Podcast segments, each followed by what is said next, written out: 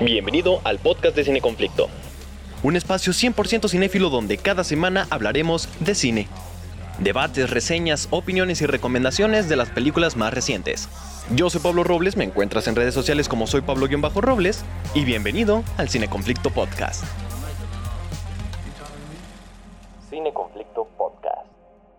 Bienvenidos, bienvenidas sean a un nuevo episodio del podcast de Cine Conflicto. Yo soy Pablo Robles y este es otro Merequetengue, episodios especiales donde suelto mi opinión de varias películas o series al mismo tiempo sin la necesidad de hacerle un episodio a cada una.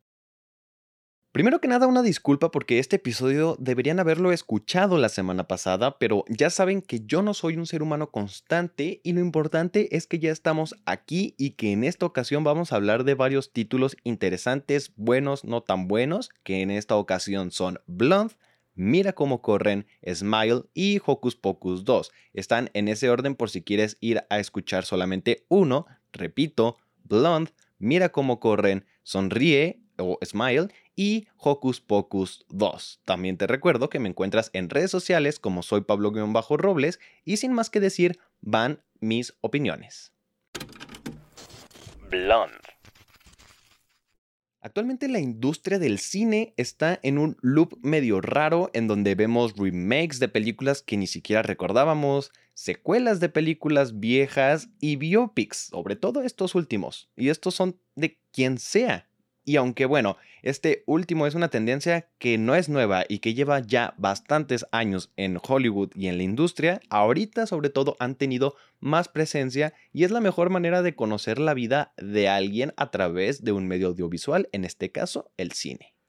Y sinceramente no sé qué tenga que ver todo eso que les acabo de decir con Blonde, porque Blonde no es una película biográfica. Pero yo creo que quería sacar eso de mi mente, ya está sacado, y ahora sí, Blonde es una historia inspirada en la vida de Marilyn Monroe, a quien le da vida Ana de Armas y que es una adaptación de la novela del 2000 del mismo nombre que va a ficcionalizar algunos de los sucesos más impactantes e importantes de la vida de Marilyn para llevarnos por un viaje interiorizado de su sentir en dichos momentos. Hasta ahí suena bonita, ¿no? Pues sí, lo es hasta que la ves. Blonde es dirigida por Andrew Dominic y si el nombre no le suena, no se preocupen, a mí tampoco. Pero este cineasta verdaderamente parece que hizo esta película obligadamente y como venganza de Marilyn Monroe, porque yo no sé si le tenga algún tipo de rencor, si realmente es como un villano de Marvel y Marilyn Monroe desencadenó que él tuviera un trauma o simplemente la odia por quien es. Pero más que decirnos quién fue Marilyn Monroe, nos dice que esta mujer no hizo nada más en su corta vida más que sufrir de abusos sexuales, físicos y emocionales por parte de una sociedad que la culpaba a ella de sufrirlas y vivir de la manera en que vivía. Y es que, a ver, con esta película me voy a ir muy analíticamente porque hay mucho, mucho que decir, obviamente negativamente hablando, pero primero voy a destacar lo que destaca de esta película porque una vez que empiece con lo malo, agárrenme. El primer aspecto a destacar, Ana de Armas, como Marilyn Monroe, es buena, pudo ser infinitamente superior, pero realmente es grandiosa y todo esto hubiese sido mejor si no hubiera estado en una constante agonía toda la película y fuera un personaje más bidimensional, con desarrollo y un poco de emociones. Pero la verdad es que lo hace bien y destaca donde su actuación tiene que destacar. Otra cosa es el diseño de producción, algo importantísimo cuando se habla de una película de una época ajena a la nuestra y que raramente falla cuando se tiene el presupuesto para hacerlo. Por cierto, la película costó 22 millones de dólares y es producida o distribuida por Netflix. Otro apartado que yo creo que es el más enriquecedor de todo esto es la fotografía ir y venir de distintos ratios de aspecto, el blanco y negro, el cambio de color y los distintos tipos de estilos que la película utiliza para hablar de las distintas épocas y emociones de nuestra protagonista, es un deleite visual bien bonito que está muy bien trabajado junto con pedacitos de la dirección. Aquí el problema es que el director y el escritor son las mismas personas, entonces sí choca mucho la idea que conceptualiza con lo que está escribiendo, pero fotográficamente hablando es una maravilla. Y por último, de las cosas buenas de esta película, el diseño sonoro y la musicalización. Resumiendo, creo que el valor técnico tiene mucho que aportar, pero en cuanto al valor narrativo, de guion y algunas decisiones creativas dentro de este proyecto, híjole. Ahora sí, yéndome ya de lleno a lo malo, empecemos por el preocupante hecho de que dura casi tres horas. Digo, nada fuera de lo común en un biopic, pero este tiempo es un resumen de pocos momentos de la vida de Marilyn Monroe que se sienten como pequeños capítulos de una serie que podría titularse Estoy feliz de haber muerto. Y quizá se escucha muy violento o muy fuerte, pero la construcción que se le dio a la vida de Marilyn Monroe pone un sinfín de momentos negativos que parece que solamente están buscando una excusa para justificar por qué ella murió de la manera en que murió. Y parece que le están dando motivos para que su muerte se sienta como la única salida de dejar de vivir todo lo que alguna vez vivió siendo esto una cuestión horrible tomando en cuenta que Marilyn Monroe se suicidó y decir que lo que le pasó fue culpa de todo esto que está poniendo la película sin culpar a nadie más más que a ella me parece un acto de presunción mm, que juzga desde el exterior y que no, no pensó en qué realmente estaba sintiendo la actriz en ese momento, sino en lo que suponemos que pudo haber estado pensando. Y es que independientemente de si Marilyn sufría o no problemas relacionados a su salud mental, la película retrata estos como si el agravamiento de, de, sus problemas fueran culpa de la actriz y no culpa de las circunstancias del tóxico medio en el que se desarrolló. Al pobre personaje no le dan el tiempo de ser feliz cuando ya está nuevamente sufriendo todo esto mostrado de una manera muy alejada a lo interiorizado, como les digo, ya que, ya que lo vemos más desde atrás de la pantalla, detrás de cámaras, juzgando cosas que no tenemos ni idea de cómo están pasando y opinando de una vida que no nos concierne que fue de la manera en que se retrata en la película. Se intenta criticar a la industria y a todos aquellos que sexualizaban a Marilyn Monroe y en este intento de crítica, la película misma termina cayendo en hacer justamente eso, y está plagada de escenas donde se denigra el personaje en vez de mostrar lo, empoderada que esta mujer realmente era. Aparte de todo, el morbo es el principal motor de toda, toda esta película, porque se construye a través de saber qué están haciendo y de ver cómo humillan cada vez más al personaje. Y yo entiendo, siendo esto algo que ficcionaliza los hechos, no tendrían por qué hacerle justicia a un personaje ícono si no se desea de esa manera. Sin embargo, ficcionar los hechos de la vida de un ser humano a tal grado de deshumanizar por completo al personaje y sin un peso de empatía es cruel, algo que ni la construcción de asesinos seriales en el cine o en las series tiene, porque hasta para estos personajes, ahorita que está de moda la serie de Dahmer, se tiene un poquito más de empatía, mientras que aquí es un discurso de odio hacia la mujer y una manera de decirle a Marilyn Monroe que era una rubia tonta, lo cual sabemos que no era.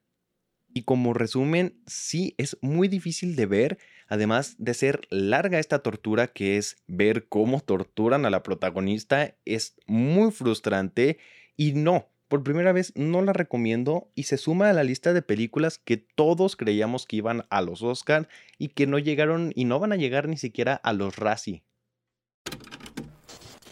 Mira cómo corren. ¿Alguna vez has conocido una historia de detectives? Porque se dice que estas historias son todas iguales, que si ya viste una, ya las has visto todas. Un asesino que sigue un montón de sospechosos y después de seguir pistas encuentra al culpable, pero no sin antes una confrontación y una celebración posterior al descubrimiento. Bueno, mira cómo Corren hace exactamente eso. Pero aquí la película sabe que están haciendo eso, por ende va a usar los elementos ya conocidos de este tipo de películas denominadas Whodunit para burlarse del género mientras vemos una película que entra en ese género. La historia de qué creen que va. Ajá, de un asesinato, el cual surge en los 50 en Londres en medio de una función, la función número 100 de La ratonera, la cual es una adaptación de una novela de Agatha Christie, una de las pioneras del género whodunit, que por cierto, tengo un episodio donde hablo completamente de su vida y de su obra por si quieren pasar a escucharlo después de escuchar mi opinión. Durante esta fiesta asesinan al director de cine que iba a ser el encargado de dirigir la adaptación de la novela y obra, por lo que el inspector Stoppard y la gente, interpretados por Sam Rockwell y Saoirse Ronan, tienen que averiguar qué es lo que sucedió. Esta es una comedia de humor muy inteligente, ya que mientras están resolviendo el misterio, al mismo tiempo se va convirtiendo en una adaptación a cines de La ratonera, haciéndola un tanto irónica, ya que toda la película está hablando de la ratonera y al mismo tiempo se está hablando de una manera sarcástica y satírica de todo el universo que ha construido Agatha Christie a lo largo de los años. Todo esto es contado de manera meta, es decir, son conscientes de su entorno e incluso el narrador va describiendo lo que sucederá a continuación tomando en cuenta las reglas generales de las películas de asesinato.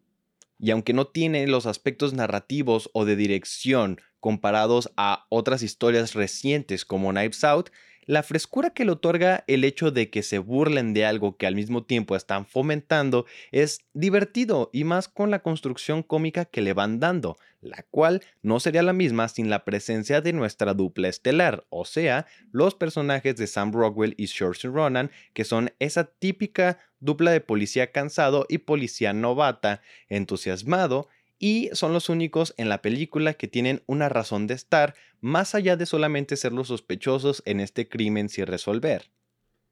Los dos personajes se llevan de una manera genuinamente bien y juntos cargan con la película mientras nosotros disfrutamos de sacar conjeturas de nuestra mente, cosa que siempre es divertido de ver en este tipo de películas. Al final, mira cómo corren es entretenimiento en un whodunit que te spoilea cómo va a terminar desde que inicia pero aún así se disfruta. Está actualmente en cartelera y quizá próximamente la puedas encontrar disponible en Star Plus. Sonríe. La Spooky Season se va a sentir en cada episodio porque ya llegamos a esa época del año donde en cada semana la cartelera o el streaming nos va a ofrecer una película de terror. La de esta semana es Sonríe, una de las películas más prometedoras del año y que resultó siendo una de las más entretenidas. Y en general, yo creo que este 2022 el terror ha tenido más repercusión que todas las películas que según nosotros iban para el Oscar. Sonríe nos presenta la historia de la doctora Cotter. Esta es una mujer que trabaja en un instituto de salud mental y que es testigo de un incidente con una de sus pacientes. Esto despierta en ella una serie de alucinaciones donde ve a sus seres queridos o conocidos sonreír de una manera bastante macabra mientras ella no tiene idea de qué está pasando. Lo único que sí sabe es que si no detiene la maldición que la persigue, entonces va a tener el mismo destino que su paciente. Ok, esta película en premisa es parecida a It Follows, una película de 2017 donde una maldición es transmitida de portador en portador. En esa película se habla de las ETS, pero en Sonríe se está abordando desde un aspecto de la salud mental, usando las sonrisas como una metáfora de una máscara autopuesta, donde se, se entra en este estado de falsa felicidad, donde te dicen solamente sonríe y échale ganas a la vida, y te creas esta máscara de que siempre estás feliz. Y aunque no es tan poderosa como It Follows, el concepto de sonríe es enriquecedor en el ámbito de utilizar este recurso de los traumas, del suicidio, de la depresión, para convertirlo en una cinta de terror con la que muchos quizá podrían conectar.